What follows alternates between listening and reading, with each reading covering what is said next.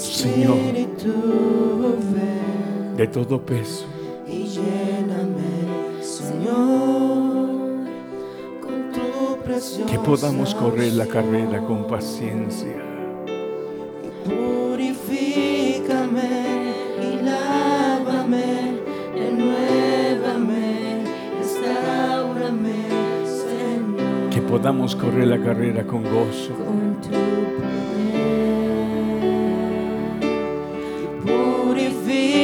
Y lávame, renuévame, restaurame, Señor. Que podamos ahora darte gracias a ti, Señor, poder. por lo que tú has hecho, Señor. Purifícame y lávame, renuévame. Por lo que tú estás haciendo. Señor, Y por lo que tú harás. Con tu poder. Y lávame, renuévame, restaurame, Señor. Te quiero conocer. Oiga por un momento esto. Hoy no adoramos con un pensamiento, bajo un pensamiento de culpabilidad. Hoy adoramos a Dios bajo un pensamiento de libertad. Gracias porque la sangre de Cristo nos ha libertado. Hoy adoramos a Dios como reconociendo lo que el Señor Jesús dijo en San Mateo 5. Bienaventurados. Hoy podemos decirle, Señor, gracias porque soy bienaventurado. Puede usted sentirse gozoso en esta mañana porque usted puede declarar, Señor, soy bienaventurado porque tú has limpiado mi corazón. Bienaventurados los de limpio corazón porque estos verán a Dios. Es algo que nosotros no podíamos hacer por nosotros mismos, pero hoy, hoy levantamos nuestras manos. Hoy adoramos a Dios de una posición diferente ya no en una posición de culpabilidad, ya no en una posición de condena. Ahora adoramos a Dios en una posición de lavados con la sangre de Cristo. En una posición de nueva criatura. En una posición de hijos de Dios en una posición de hombres y mujeres que hemos sido lavados con la sangre de Cristo y por tanto ahora somos tres veces dichosos, gozosos.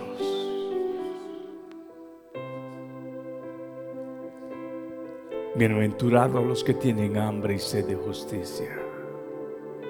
Señor, fuiste tú el que despertaste esta hambre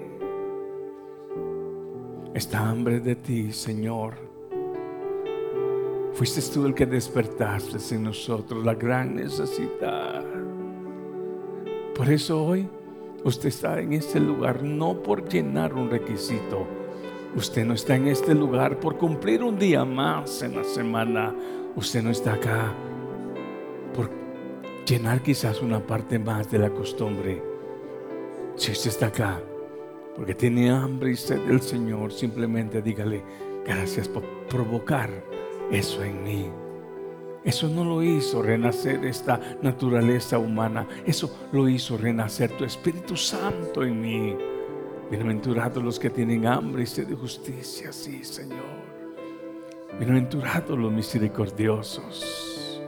Quizás usted y yo no nos importaba el bien ni el mal de ninguna persona pero desde que Cristo vino a morar a nuestros corazones, ahora es el carácter de Él tratando en el nuestro. Bienaventurados los misericordiosos, porque ellos alcanzarán misericordia. Oh Dios, gracias te damos. Porque antes nos dominaba el conflicto, nos dominaba la ira, nos dominaba la guerra. Pero hoy tú dices, bienaventurados los pacificadores. Hoy tú nos permites ser hombres y mujeres que vamos bajo ese vínculo que tú, tú narras a través de tu palabra, Señor. La unidad bajo el vínculo de la paz. ¿Qué tal si en esta mañana le dice, Señor, gracias te doy porque ahora me permite ser un hombre de paz? Porque tú, Señor, tú le dijiste a tus discípulos, mi paso doy, mi paso dejo. Señor, tu paz está conmigo. Luego tu siervo Pablo dice a los colosenses que la paz de Dios reine en vuestros corazones. ¿Qué tal si en este momento en nuestra oración le decimos, gracias porque tu paz gobierna en mi corazón? Y cuando tu paz gobierna en mi corazón, puedo ser ese hijo, Señor, que tú quieres que se mueva bajo ese vínculo de la paz Puede ser esa madre que el Señor quiere que seas en el entorno de tu hogar. Puede ser esa esposa que se mueve. Ahora yo ya no tras la presión de este mundo. Ahora el gobierno de la paz de Dios en tu corazón te permite ser la esposa, el esposo, el hijo, el padre, el hermano, el amigo, el abuelo. Te permite ser el vecino, el empleado o el empleador, no importa qué lugar, esa paz de Dios reina. Y te damos gracias, Señor amado, aleluya, porque ahora podemos darnos cuenta, Señor, lo que tú declarabas allá en San Mateo 5, esa bienaventuranza, Señor, que escuchó aquella gente. Hoy nosotros te agradecemos, Señor porque somos bienaventurados, Señor, porque a su tiempo también esa palabra, Señor, después de que tu nación, tu pueblo, Señor, como dice Juan, a los suyos vino y los suyos no le recibieron, pero aquellos que le recibieron, oh gracias, Señor, porque tú llegaste también, Señor. Tu palabra también llegó, Señor, a nuestras vidas. Y tu palabra dice, y aquellos que le recibieron. ¿Qué tal si en esta mañana le dice, Señor, gracias? Porque me permite ser parte de los que te han recibido. Hay muchos allá afuera todavía. Hay muchos allá afuera todavía que vagan sin Dios, sin esperanza. ¿Acaso no se siente usted privilegiado en este momento? ¿Acaso no se siente dichoso usted que la gracia de Dios se haya manifestado para con su vida? ¿Acaso no se da cuenta cuánta gente alrededor suyo camina sin Dios y sin esperanza? Y usted se pregunta, ¿por qué Señor a mí me has escogido, me has llamado? Porque ahora soy parte de esa bendición y puedo ver 10, 20, 30, 100 personas alrededor, caminando alrededor mío sin esa bendición. Pero en esta mañana podemos decirle, Señor, gracias, porque soy bienaventurado. Padre, en el nombre de Jesús, te agradecemos con todo nuestro corazón. Y te doy gracias por cada uno de tus siervos y tus siervas. En la batalla, muchas veces en caídas y levantadas. Muchas veces en aciertos y desaciertos. Pero aquí estamos de pie. Muchas veces en debilidad y en otras veces en fortaleza.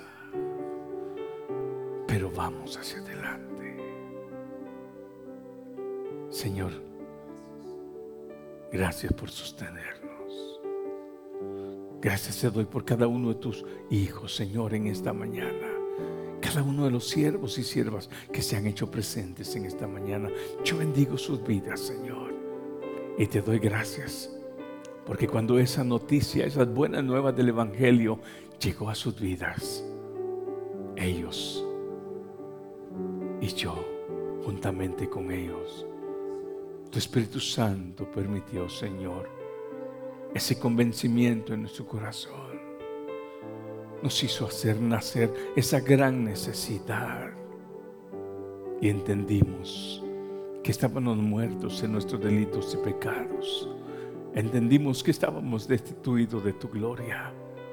Y nos dimos cuenta que la única puerta, la única salida y el único medio de salvación eres tú, Señor Jesús. Padre, gracias por darnos la oportunidad de bendecirnos y de amarnos siendo nosotros pecadores. Porque su tiempo Cristo murió por nosotros siendo nosotros pecadores. De tal manera tú nos has amado, Señor. Gracias por mostrarnos tu amor, Señor, a través de una acción que quizás ahora como Padre nosotros, Señor, difícilmente estaríamos dispuestos, Señor, a obedecer como lo hizo tu siervo Abraham, de llevar su hijo al sacrificio. Pero Padre, tu hijo unigénito, tú nos diste las muestras de tu amor para que Él fuera el único medio de salvación. Gracias Señor Jesús, porque tú dijiste a aquellos que te rodeaban, al verdugo dijiste, ustedes no me quitan la vida, yo la ofrendo.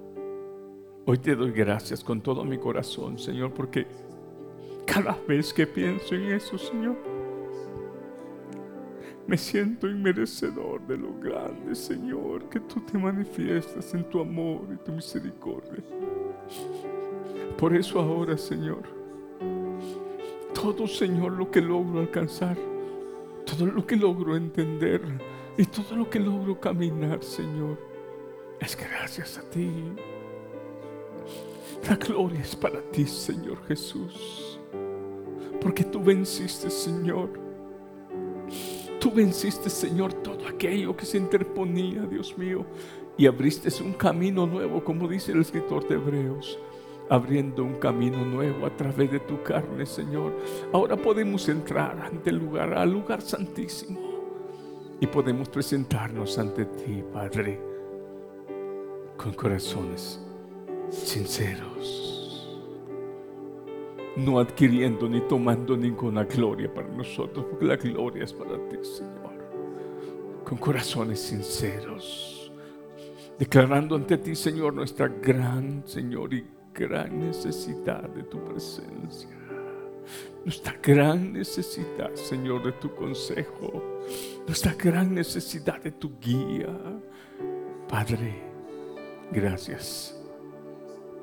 Gracias por darnos, Señor, tu Espíritu Santo, para que ahora a través de tu Santo Espíritu, a través de la luz de tu palabra, podamos ser aconsejados, enseñados, instruidos Gracias Señor, porque cuando nos equivocamos, tu palabra siempre está ahí para asistirnos.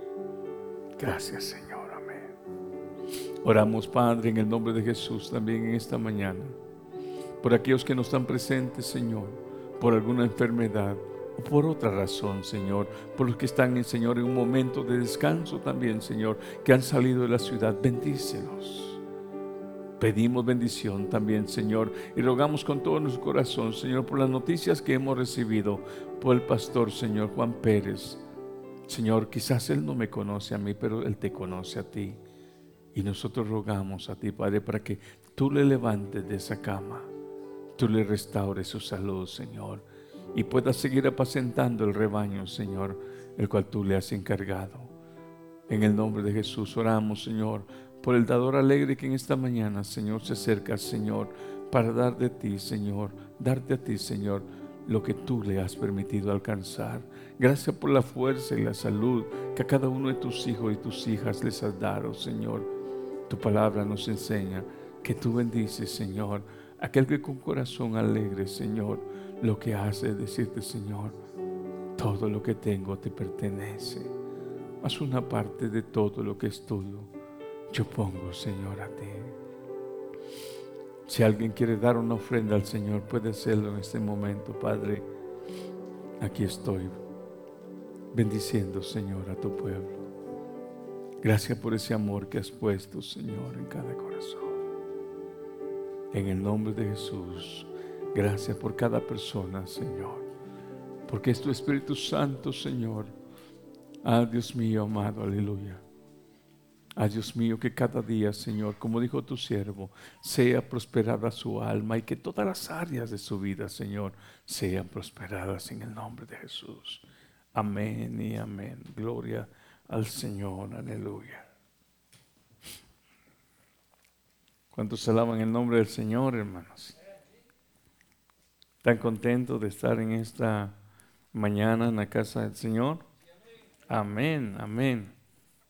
¿Qué tal si vemos en esta mañana lo que nos dice la palabra del Señor en Primera de Pedro, capítulo 5? Vamos a ver este, realmente eh, lo que el Señor nos tiene en esta mañana. Capítulo 5 de Primera de Pedro. Gloria al Señor. Como ustedes saben, mi hermano uh, Ismael y su esposa, ellos no están, ellos salieron y, y hay oportunidad, hermano, alguna, en algún tiempo también que se requiere un tiempo de, de, descanso con la familia. Ellos están afuera y bendecimos sus vidas. Amén, hermanos. Gloria al Señor. ¿Ya lo tienen ustedes? Ok, vamos entonces a, a verlo en esta mañana y vamos a ver realmente este, lo que el Señor nos permite ver aquí en esta escritura. Dice el capítulo 5, verso 1. Ruego a los ancianos que están entre vosotros, yo anciano también con ellos y testigo de los padecimientos de Cristo, que soy también participante de la gloria que será revelada. Dice el verso 2, apacentad la grey de Dios que está entre vosotros, cuidando de ella, no por fuerza, sino voluntariamente, no por ganancia deshonesta, sino con ánimo pronto, no como teniendo señorío sobre los que están a vuestro cuidado, sino siendo ejemplo de la grey. Y cuando aparezca el príncipe de los pastores, vosotros recibiréis la corona incorruptible de gloria. Vemos ahora la palabra, hermanos, que por mucho tiempo el Señor eh, nos ha hablado en este ministerio. Yo le agradecí a Dios y oraba por cada uno de ustedes. Si usted se da cuenta en este momento, podemos pensar que cada uno de nosotros venimos de diferentes lugares, por diferentes razones, humanas, digamos así. Pero en medio de esas razones humanas, si fue por porque algunos se movieron de, un, de una ciudad a otra o por X razón humana, en medio de ello hay una voluntad de Dios. El Señor nos tiene reunidos en este lugar. Y quiero decirle, hermanos, que oraba al Señor. Le digo, Señor, gracias te doy porque tú me permites, Señor, estar frente, Señor, a una congregación, la cual yo sé que día con día espera una palabra tuya para la enseñanza de sus vidas. ¿Necesitamos ser enseñados? ¿Por qué necesitamos ser enseñados, hermano, hermano, hermano uh, Gilma? ¿Por qué la iglesia necesita ser enseñada?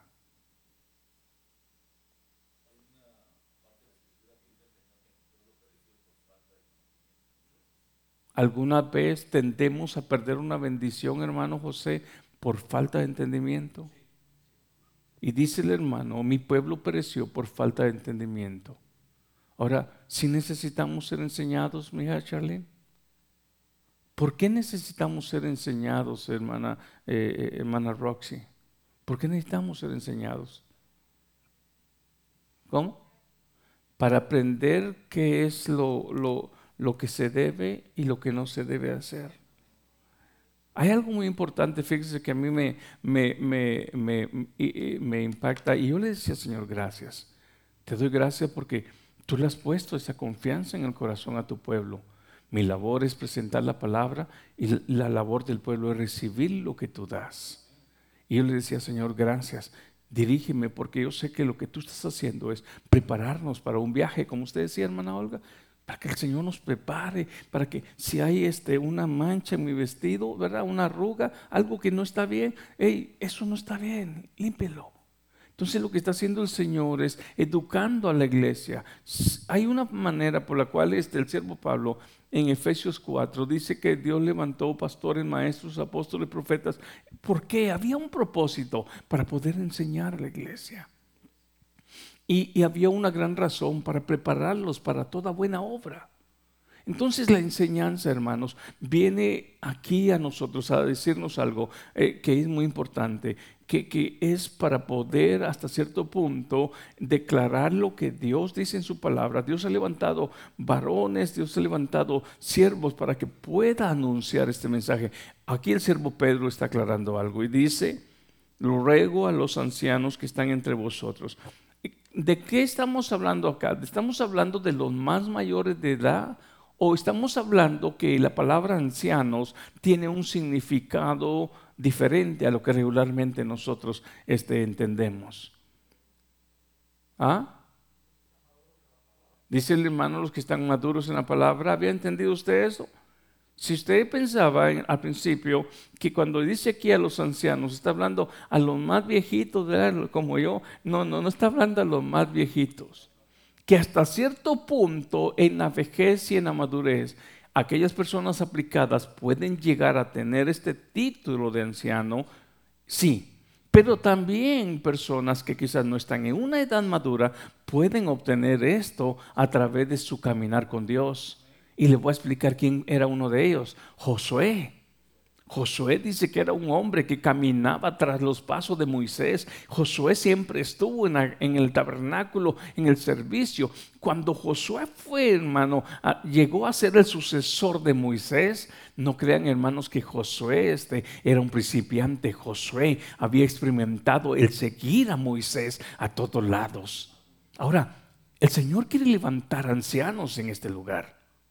La pregunta es, ¿cuántos de esos hombres están dispuestos a decir, Señor, aquí estoy? Yo quiero que tú trates conmigo, yo quiero que tú me prepares. ¿Sabe usted por qué, hermano?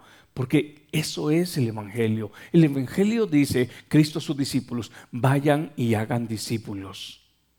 La pregunta en esta mañana es, ¿cuántos quieren decir, heme aquí, Señor, aquí estoy?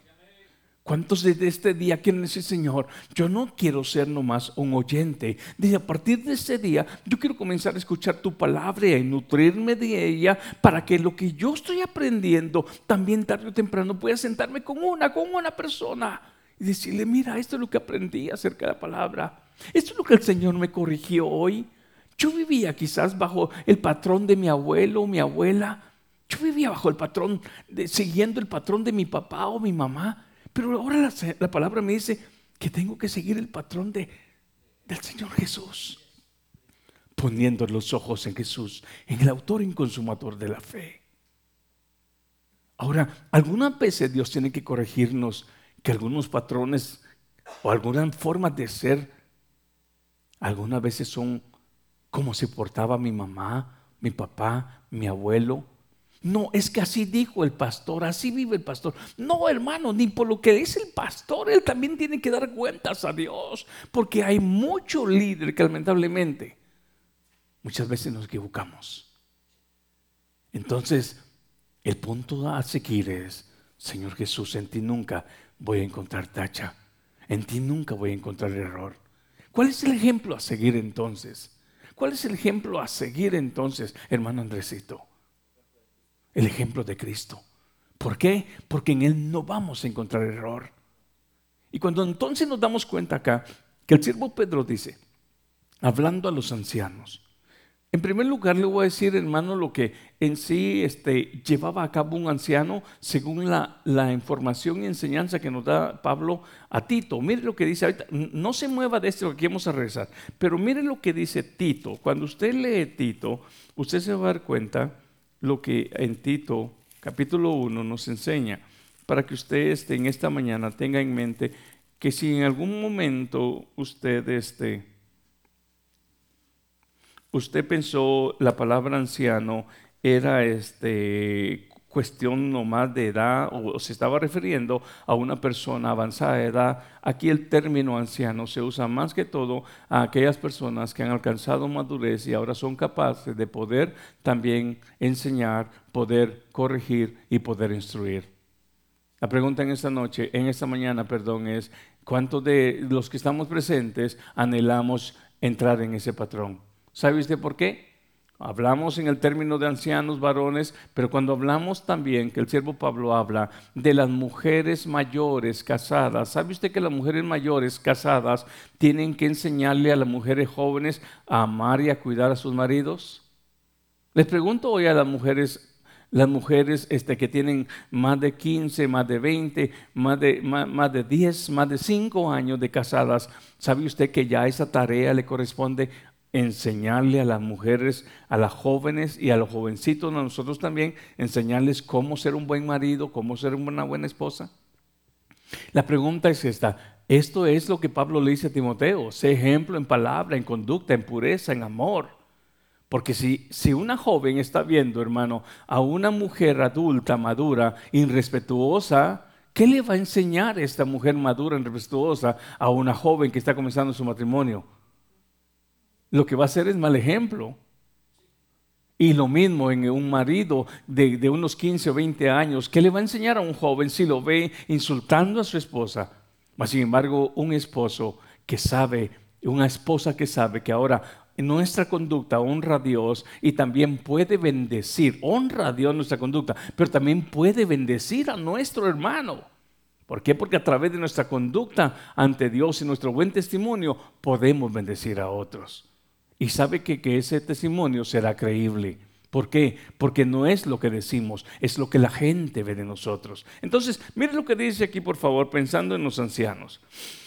Capítulo 1 de Tito, verso 5 dice, aquí está hablando el siervo Pablo a Tito, dice así, por esta causa te dejé en Creta, para que corrigieses lo deficiente y, y establecieses ancianos en cada ciudad, así como yo te mandé. El que fuere, oiga usted, lo que en sí aplica en, este, en esto que el siervo dice que va a establecer ancianos y que fueren irreprensible. ¿Qué es la palabra irreprensible? Hasta cierto punto que no tenga algo de que acusársele. Entonces, irreprensible. Dice acá, marido de tres mujeres, media vez las pueda mantener. No, dice de una sola mujer. En algún lugar aquí en el mundo se ha dicho de líderes grandes errando en la palabra diciendo, si usted puede mantener a una segunda, téngala. No, eso va contra la palabra. ¿Y sabe de dónde ha salido esa palabra? De líderes generales de mega iglesias o mega denominaciones. Ahora, nos damos cuenta acá entonces que si alguien va a corregir algo, en primer lugar, en primer lugar, observe usted algo.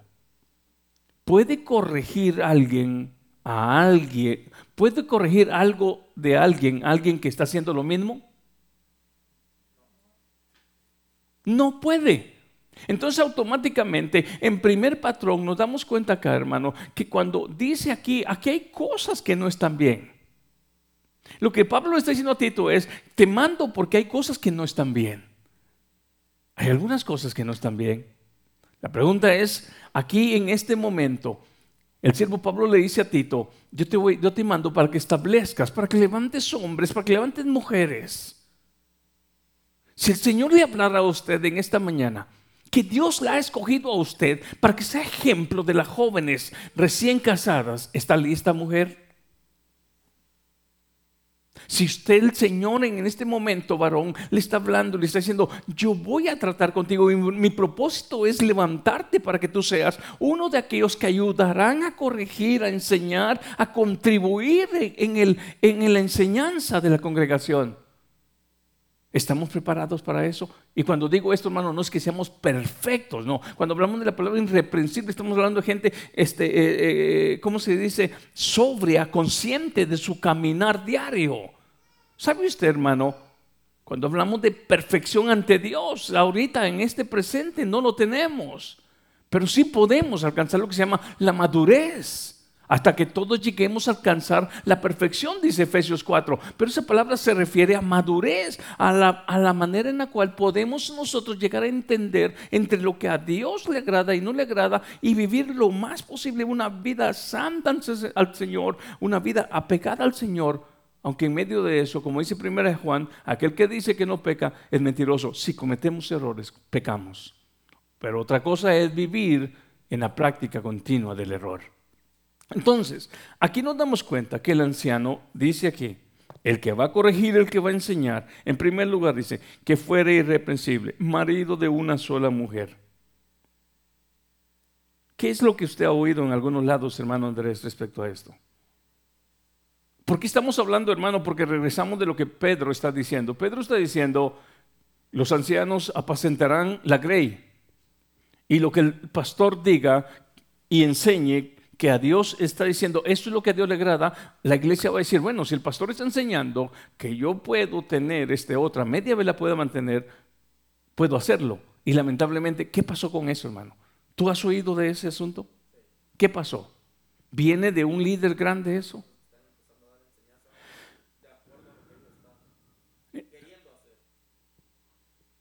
Enseñanzas conforme al deseo humano, ya no conforme a la voluntad de Dios.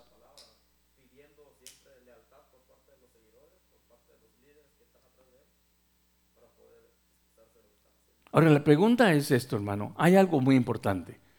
Gracias a Dios en este lugar se le ha dicho a usted, no diga amén a todo. ¿Sabe usted, hermano, que a mí me agrada a veces con mi hermano Gilma, termina un tema y hermano, hermano Gilma me comenta algún asunto? Gloria a Dios, si nos ponemos a platicar, hermano Gilma. ¿Terminamos peleando? No, discutimos un tema, aclaramos un punto. Y como hemos dicho, hermano, más que alguna vez en algunas cuestiones teológicas, quizás no vamos a coincidir el 100%, pero media vez no tengan con nuestra santificación con Dios como esto. ¿Sabe qué, hermano? Si es que el color morado y el color gris no coordinamos, está bien. Eso no nos afecta en nuestro presentarnos a Dios. Pero sí en esto. Porque si establecemos ancianos y en primer lugar decimos, ¿sabes qué? No importa la forma que tú vivas, de todas maneras tú puedes enseñar, corregir y puedes seguir predicando. No es esa la forma. La Biblia aquí nos enseña a través del siervo Pablo el ejemplo que le está diciendo. Hay un problema. Bueno, si hay un problema, vamos a llamar a gentes con problemas para arreglar el problema. O vamos a llamar a personas que han podido ahora, por el Espíritu de Dios y el poder de la palabra, estar sobre el problema, no estar debajo del problema. Porque problemas siempre van a haber. La cuestión es, ¿estamos bajo el dominio de las situaciones que vivimos en la vida o ahora el Señor nos permite poder estar sobre aquello que a veces nos ha querido dominar la vida? Entonces, ciertamente este anciano está siendo puesto acá en primer lugar. Dice acá, marido de una sola mujer y que tenga hijos creyentes que no estén acusados de disolución ni rebeldía. Bendito sea el Señor. Hermano Luis Orozco, gracias al Señor nunca he oído y ni recibí ningún insulto de sus hijos. Y esa es una bendición. He visto el ejemplo también de los hijos de mi hermano José. He visto el ejemplo de, que ustedes trabajan con su niña, he visto, y ahora le pregunto a ustedes, hermano Luis, ¿alguna vez ha oído algún insulto de mi hijo Daniel, Brian o Ashley? ¿O alguno de ustedes? ¿Sabía usted que eso remarca también la vida del líder? En alguna oportunidad, no sé si hablaba yo con mis hijos, pero le decía algo. Yo quiero que me honren, porque la palabra dice, honra a tu padre y a tu madre. Pero en una oportunidad les decía a ellos, Quiero que ustedes me honren como padre allá donde yo no los puedo ver. Allá donde yo no los puedo oír. Ahí quiero que me honren. ¿Sabe usted por qué? Porque la honra realmente que se le da al Padre, aunque Él no esté presente y aunque ellos ya no vivan. Mi madre ya partió con el Señor y mi Padre algún día estará con el Señor. Pero sabe usted que aunque ellos estén o hayan partido, a mí me corresponde honrar la memoria de mis padres por lo que recibí de ellos. Entonces, ahora nos damos cuenta que si se va a resolver un problema, entonces aquí tenemos que darnos cuenta que la forma correcta es fijar que esa corrección viene también que debe de ser un líder que haya podido transmitir cierta enseñanza en sus hijos que ahora refleje lo que en casa se ha enseñado que sí, más que alguna vez, algún líder puede decir, hermano, siempre va a salir una oveja negra. Ahora vamos a preguntarnos, ¿por qué aquella persona es calificada como oveja negra y desde dónde se comenzó a desviar? ¿Sabía usted que desde la cuna muchas veces se han cometido errores? Tengo dos hijos y nació el tercero y es el último. A los dos los corregí, les discipliné, pero el tercero es el bebé. Él lo puede hacer todo. Y él tarde o temprano, sin darse cuenta, al no recibir lo que dice Proverbios, instruye al niño en su carrera y cuando éste llegue a viejo, no se apartará de ella. Él no, ese niño o ese joven no se apartó hoy a los 18 años. Ese niño se apartó quizás a los dos o a los cinco años. Pero quizás no hubo un padre que se dio cuenta hijo, esa acción tuya no es la que a Dios le agrada.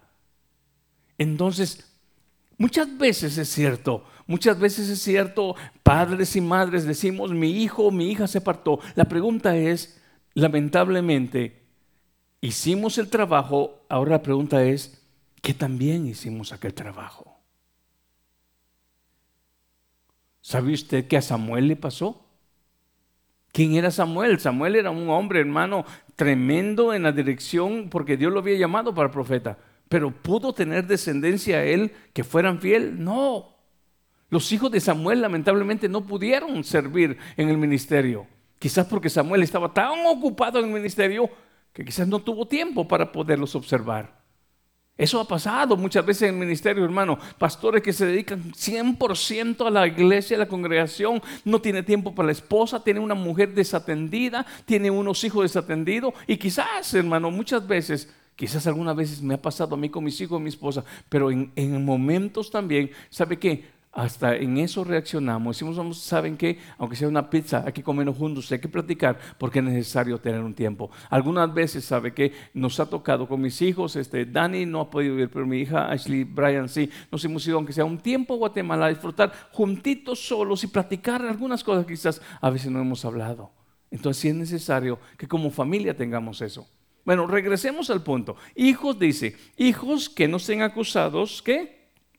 De disolución ni de rebeldía, porque es necesario que el obispo sea irreprensible como administrador de Dios, no soberbio, oiga, no soberbio, no iracundo, no dado al vino.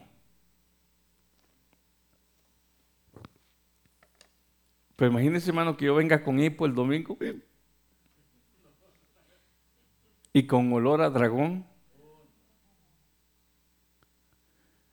¿Sabía usted que Dios le demandaba a los sacerdotes que presentaban ofrenda en el tabernáculo que tendrían que entrar sobrios, sin haber tocado, tomado sidra ni vino? ¿Sabe usted por qué, hermano? Porque cuando estamos sobrios, estamos sobrios, estamos, la palabra sobriedad, hermano, se habla de, tener claridad de todo lo que vemos, lo que oímos, lo que hablamos y lo que hacemos. ¿Qué tan sobrios somos? ¿Qué tanto meditamos antes de hablar? ¿Qué tanto meditamos de algo antes de hacer? Eso se llama vivir en sobriedad. Tener claridad que mi manera de actuar, mi manera de hablar, mi manera de conducir, hasta cierto punto tendrá un efecto positivo o un efecto negativo. Aquí nos habla la palabra entonces de alguien, dado el vino. Y cuando alguien está conectado y la influencia del vino, ¿sabe qué? No es coherente, no es sobrio. Entonces automáticamente, hermano, hemos visto ese mal ejemplo también en algunos lugares. ¿Lo ha visto usted, hermano Gilmar? ¿Qué pasa entonces cuando se tuerce el patrón del orden de lo que la palabra del Señor dice? No dado al vino. Observe entonces lo que dice aquí. No dado al vino. No, no pendenciero. Si usted se da cuenta acá en esta palabra, hermano, aquí nos enseña ciertas cualidades, no codicioso de ganancias deshonestas, sino, dice, hospedador, amante de lo chueco o amante de lo bueno. ¿Y cuántos líderes se miran en este tiempo, hermano? Muchas veces amante de lo que no es bueno.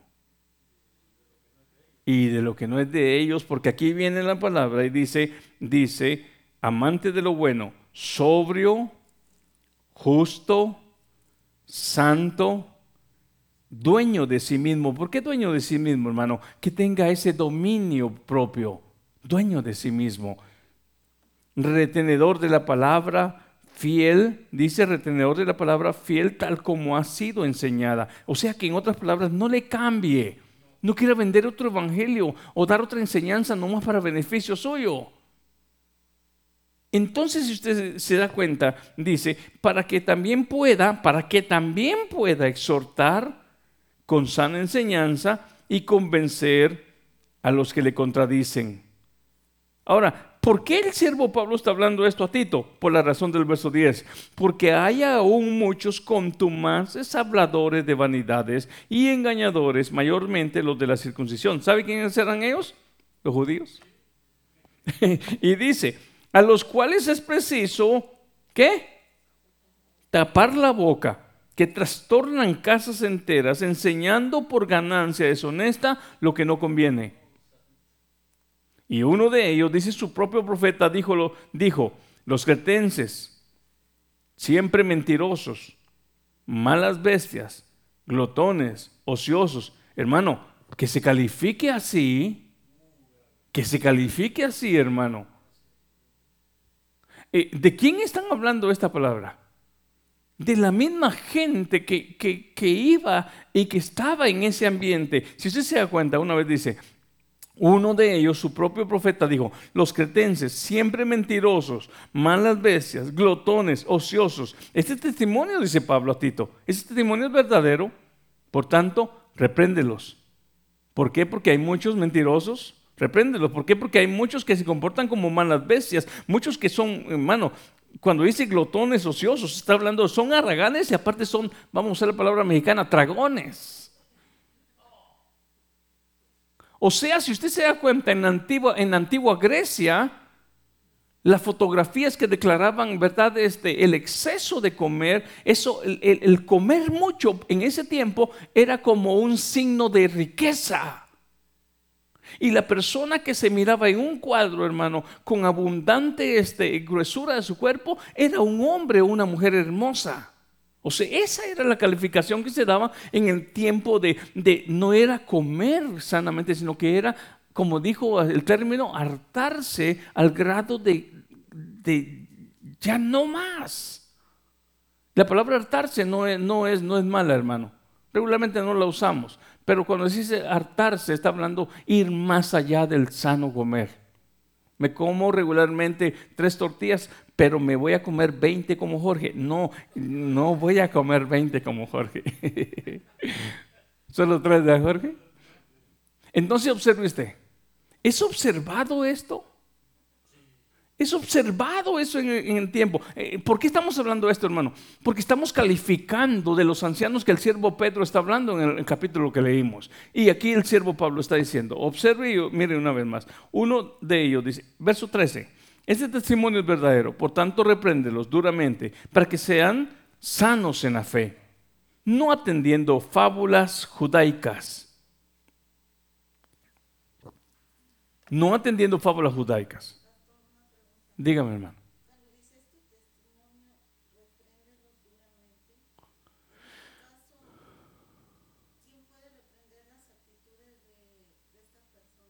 Los ancianos que van a ser de esa forma y en este caso eh, Tito que está calificado para poder hasta cierto punto reprender a los que tienen esa clase de comportamiento del cual uno de sus, de sus este, poetas dice declaró de ellos como diciendo son ociosos son, son ociosos son este, comelones y, y son mentirosos entonces Pablo dice repréndelos aquí está diciendo Pablo a Tito repréndelos y cuando Él lo reprende al mismo tiempo, esa autoridad también se la va a pasar a los ancianos para que los ancianos tengan esa capacidad de poder exhortar. Por eso dice el, verso antiguo, dice para que puedan exhortar a otros. Entonces, si una persona es un comelón mentiroso, ¿podrá exhortar? Cuando dice exhortar, está hablando de hasta cierto punto, cuando dice exhortar, hermano, está motivando a la persona a que deje de hacer lo malo y haga lo bueno. Cuando dice reprender, hermano, es una palabra más de nivel fuerte. Cuando dice, ¿sabes qué? Eso que estás haciendo, la conducta que llevas no es buena.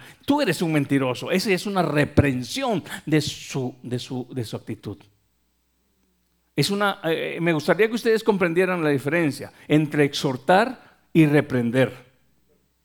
Muchas veces mezclamos nuestro, nuestro mal carácter con esa palabra para poder decir nosotros lo que nos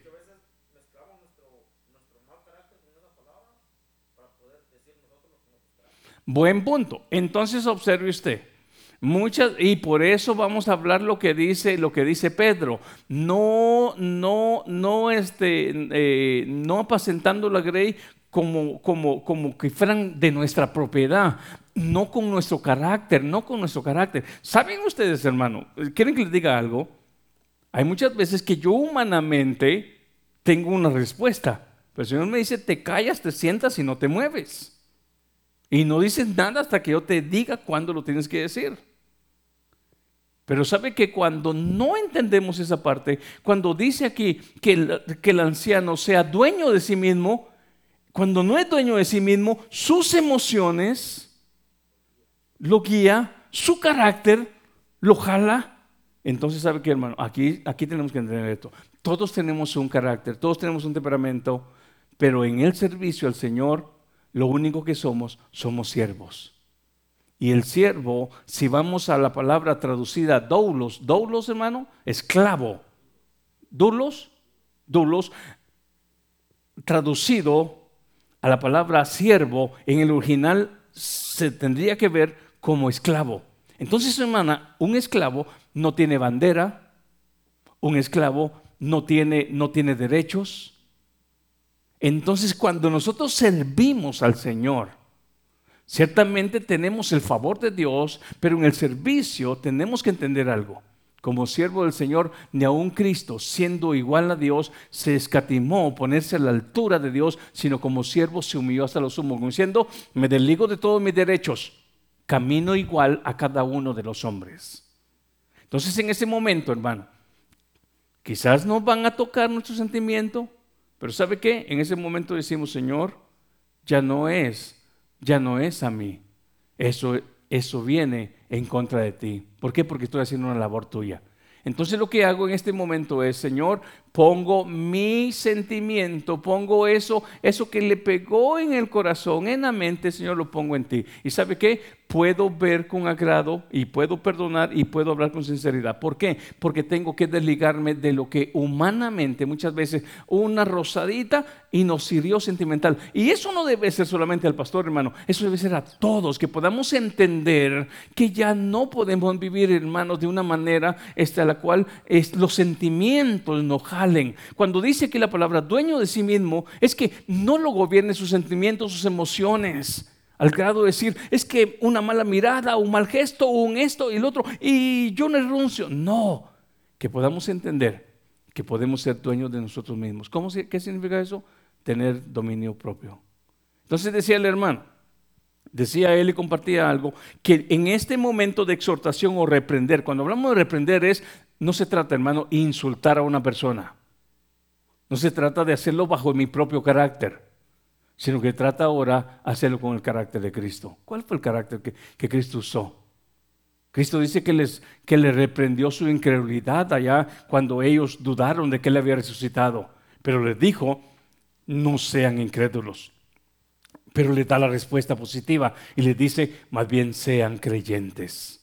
En otras palabras, la reprensión que recibimos a través de la enseñanza, hermano, hermano, no debe ser con abuso, no debe ser, hermano, con malas expresiones, porque lamentablemente eso es lo que ha pasado en nuestros ambientes muchas veces de congregaciones, que porque es el líder de, eh, es el pastor, que porque es el líder de diáconos, que porque es el líder de servicio, eh, de servidores, porque es el líder, líder de alabanza, puede hablar como él quiere a los que están bajo su custodia. No, Señor, la palabra nos dice, de acuerdo a Pedro, que el agrey le pertenece al Señor y tenemos que respetar lo que es de otro. Y cuando decimos de otro es que el agrey es del Señor. ¿Qué dice varón? ¿Sí?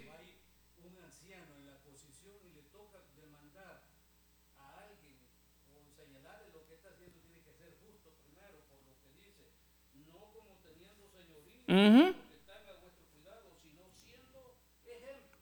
¿Se recuerdan ustedes que bajo esta palabra les, dije algo hace unos días? Si alguna persona opta, hermanos, por no oír el llamado que le estamos haciendo para que se una a la oración, le digo, no se preocupe, no se esforza a nadie pero yo quiero trabajar con un equipo que esté conectado conmigo en la oración, el clamor y la intercesión. Entonces, no es porque yo lo digo así. Siempre el Señor en la unidad, cuando la iglesia se une en el clamor, se une en el trabajo, se une en la súplica, siempre en la unidad de la iglesia hay una respuesta del Señor. Entonces observe usted, hermano, cuando se pide algo conforme al patrón bíblico, no estoy errando, simplemente, y aún a la vez, hermano, en algunos ministerios no lo piden, lo exigen. Le dicen, usted tiene que estar aquí a las 3 y aquí lo quiero ver. Bueno, se puede hacer, pero realmente nació de aquella persona ese anhelo de presentarse porque ama al Señor o lo está haciendo porque lo están hasta cierto punto empujando, obligando. No es esa la forma. ¿Sabe usted por qué? Cristo mismo dijo, si alguien, si alguno de ustedes quiere venir en pos de mí, ¿lo quiere? Si usted quiere. Si usted quiere venir en pos de mí, entonces aquí viene la segunda parte. Niéguese a sí mismo. Tome su cruz y sígame. Pero si no quiere, no se preocupe, quédese donde está. Pero si usted, alguien quiere, si alguien va a venir en pos de mí, dice el Señor, esa es la primera parte. La negación, abnegación, ¿verdad, hermano? Abnegación o negarse a sí mismo ¿Por qué, hermano? Porque ahí es donde me doy cuenta, todos estos son mis derechos, pero en ese momento digo, te voy a seguir, Señor. Estos son mis derechos. Me tienen que respetar como el pastor, como el hijo de Dios. Bueno, ese es mi derecho, pero Señor, yo sé que tarde o temprano alguien va a venir y va, va a ser de menos eso. No importa. ¿Sabe qué? No importa. El Señor Jesús dijo, si eso están haciendo, miren todo lo que están haciendo. Si eso están haciendo con este árbol verde, se presentó a sí mismo. ¿Cuánto más no harán con el árbol seco? ¿Escupieron la cara del maestro, hermana, hermana? ¿Alguien aguantaría que alguien le escupa la cara? ¿Por qué? ¿Pero somos mejores nosotros que el Señor? A eso me refiero. Entonces muchas veces no hemos calculado realmente que, lo que Cristo aguantó, lo aguantó porque Él, hasta cierto punto, hermano, Él renunció a lo que Él, eh, eh, en, ¿cómo se dice? Eh, en, lo que, en, los planos de, justicia, no sé si justicia, sino que en derecho, Él, él merecía. Dios, Él es hijo de Dios que un incircunciso venga, le escupa, le jale la barba, lo ofetee, le ponga eso. No era, hermano, ah, no era, él no tenía que recibir eso. ¿Por qué lo aceptó? Porque él se humilló hasta lo sumo, mostrándonos que hasta lo más bajo él pudo mantener su, su estabilidad, él pudo mantenerse firme.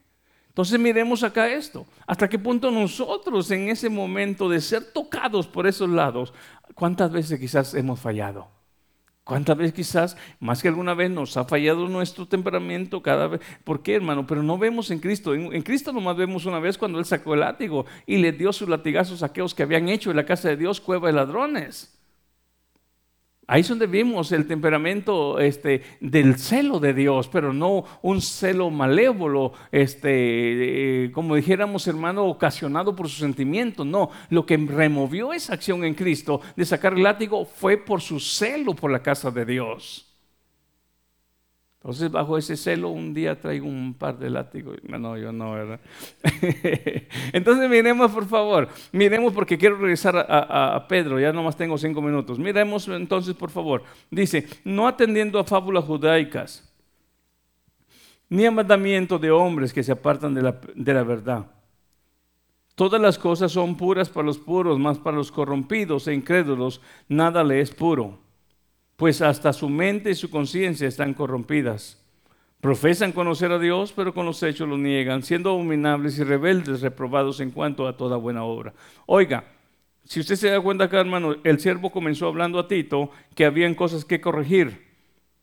Y cuando hablamos de cosas que hay que corregir, miraremos en el verso 15, en el verso 14, perdón, que entrarán personas, hermano, que en algún momento están atendiendo fábulas judaicas si acepta, el el ser pastoreado, entonces, si acepta ser pastoreado, entonces va a enseñar cómo la palabra enseña, cómo la palabra corrige y cómo la palabra instruye. Si no acepta aquella persona que ha entrado ser enseñado, ser corregido, ser instruido, simplemente no anda buscando un lugar o una iglesia local para poder ser enseñado. Y cuando una persona dice, no, es que así me crió mi abuela, así, me, así nací yo en mi iglesia, así me enseñaron y así sigo. Bueno, ¿dónde queda la enseñanza de la palabra entonces? Porque en algún lugar y en algún momento, quizás, como dijimos al principio, en algún lugar nos pudieron decir, ¿sabes qué? Tú puedes ser líder, puedes ser anciano, puedes ser pastor, y puedes ser un miembro en la iglesia, pero no importa si tú tienes este, dos esposas, media las puedes mantener. Pero usted viene con esa idea. La palabra dice, no es de esa forma. Aquí es donde se ve el carácter de la persona que está entrando por esa puerta. ¿Quiere ser corregida o quiere seguir pensando como le enseñaron erróneamente? Entonces, si usted es miembro de esta iglesia y ha entrado a este lugar porque el Señor lo trajo, es porque el Señor quiere iluminarle, quiere enseñarle. Aquí no somos mejores que nadie, lo hemos dicho aquí. Quizás el Señor nos reunió por ser los peores, pero nos quiere enseñar, nos quiere iluminar, nos quiere alumbrar, nos quiere corregir. Entonces, ¿qué tal si dijéramos en esta mañana, queremos que lo que está mal pueda ser corregido. Entonces, regresemos a Pedro y con eso terminamos y vamos a analizar esto un poquito más después. Regresemos a Pedro para que usted se lleve esa palabra y este, medite en su, en su casa y se dé cuenta la forma en la cual el siervo Pedro está hablando aquí en el capítulo que, leímos. Capítulo 5, ¿verdad? Dice el verso 2, apacentad la grey de Dios, que está entre vosotros, cuidando de ella ¿Cómo podría cuidar yo, hermano, de esta congregación? ¿Cómo podría cuidar yo de esta congregación? Si es mi labor de cuidar esta grey. Mencióneme una, hermano Wilmer, una forma en las cuales yo tendría que tener en mente siempre para cuidar esta congregación que le pertenece al Señor. Hermano Gilmar. Enseñanza la sana doctrina. Hermano Andrés, temor a Dios. ¿Cómo puedo cuidar yo a esta iglesia? Con temor a Dios. ¿Cómo puedo cuidar yo de este rebaño? Siendo ejemplo. ¿Cómo puedo cuidar este, este, mi hija, tú, Stephanie, de cuidar de esta iglesia? Enseñando la palabra. Mi hijo, tú allá. Exhortando, motivando. Hermano Francisco, ¿cómo puedo hacer cuidar, ese cuidado de esta iglesia? En amor, dice. Hermana Arlene, ¿cómo puedo hacer esa labor en cuidar esta iglesia, esta congregación? Corrigiendo. Hermano Luis, en exhortación. Hermana María, o su esposo, uno de los dos, en amor. Allá está el joven atrás. Me dijo, ¿cómo podría yo cuidar esta iglesia a manera que fuera para sanidad y salud de esta iglesia? Siendo un buen ejemplo. Amén. Hermano Pedrito.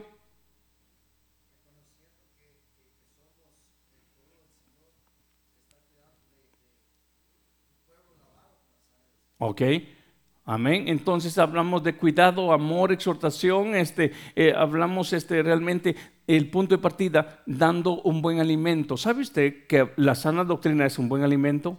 El primer forma del cuidado de la iglesia es como tratamos a un bebé. Un bebé no puede comerse un steak, necesita una comida liviana.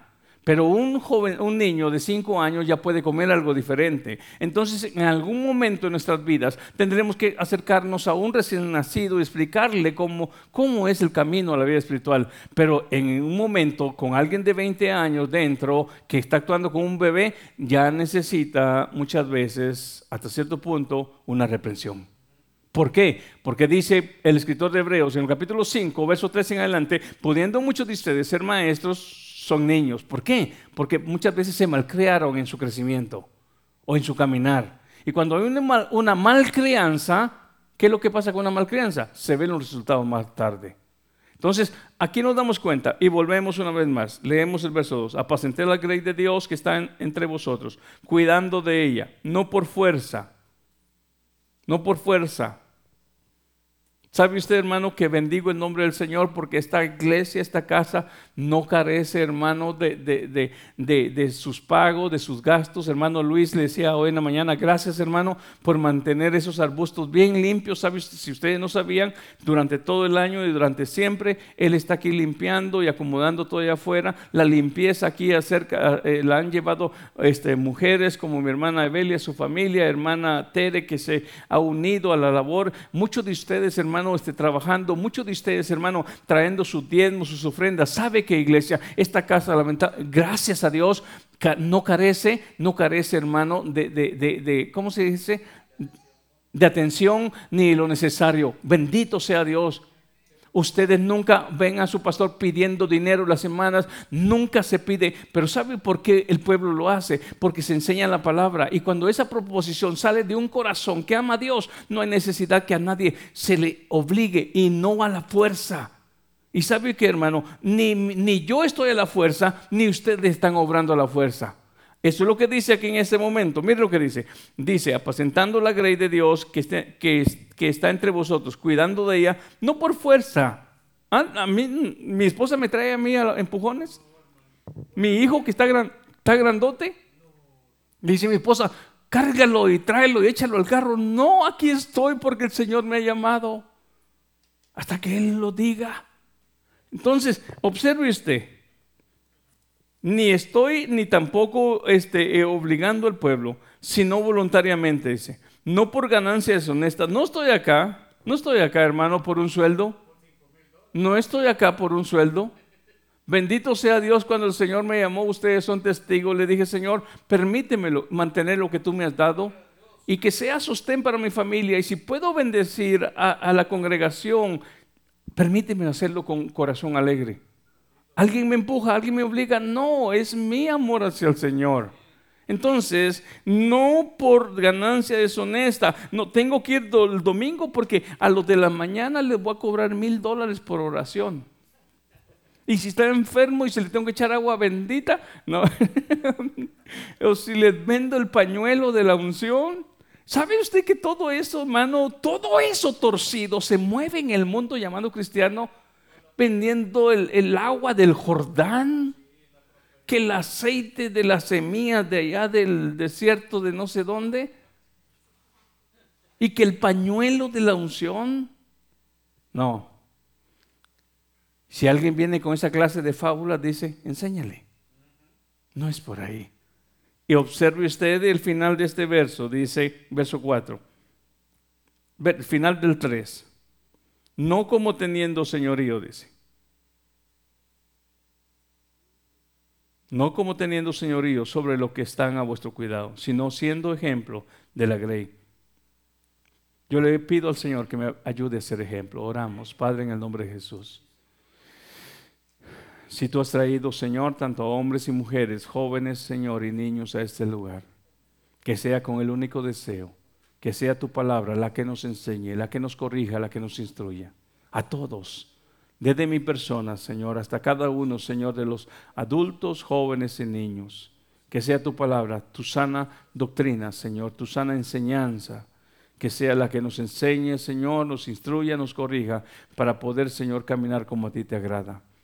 Danos un corazón obediente, danos un corazón sencillo, danos un corazón humilde. Permítenos, Señor amado, ser aquel pueblo, aquel rebaño también. Permite a esta iglesia, Señor, ser personas, Señor, que se sujeten a ti, Dios mío. Y de esa manera, sujetándose a ti, Señor, también puedan obedecer, Señor, la palabra, Señor, que tú me permites compartirles. Te pido, Señor amado, que saques toda, Señor, toda, Señor amado, altivez, Señor, todo orgullo, Señor, toda falta de humildad, Señor, sino que más bien Úngenos, empápanos de tu amor, Señor, empápanos de tu humildad, empápanos de tu, de tu humildad, de tu mansedumbre, de tu misericordia. Señor, como esa esponja que se empapa, Dios mío, y se llena de agua, así llénanos, Señor amado, de benignidad, de misericordia, de bondad. Que no hayan palabras ásperas en nuestra boca, Señor, contra nuestros hermanos, sino que realmente podamos amarnos, Señor. Que podamos, Dios mío, amado, aleluya, poder manifestar, Señor, ese amor hacia nuestros hermanos. No importa, Señor amado, que aunque algunas veces, Señor, podamos ver errores y fallas, podemos sobrellevarnos las cargas los unos con los otros, Señor, en la debilidad de una persona, Señor, en el error de alguien, más que criticarlo, podamos acercarnos, Dios mío, para darle una palabra de aliento, una palabra de amor, Señor, y que juntos podamos caminar. Quita de nosotros, Señor, todo juicio de nuestra boca, todo juicio de nuestra mente. Quita de nosotros, Señor, todo señalamiento de nuestros dedos, Señor, hacia los demás. Más bien podamos levantar nuestras manos a ti, unirnos, Señor, en un solo sentir. En el nombre de Jesús, nos retiramos de este lugar, Padre, mano de tu presencia. Gracias, Padre. Amén y amén.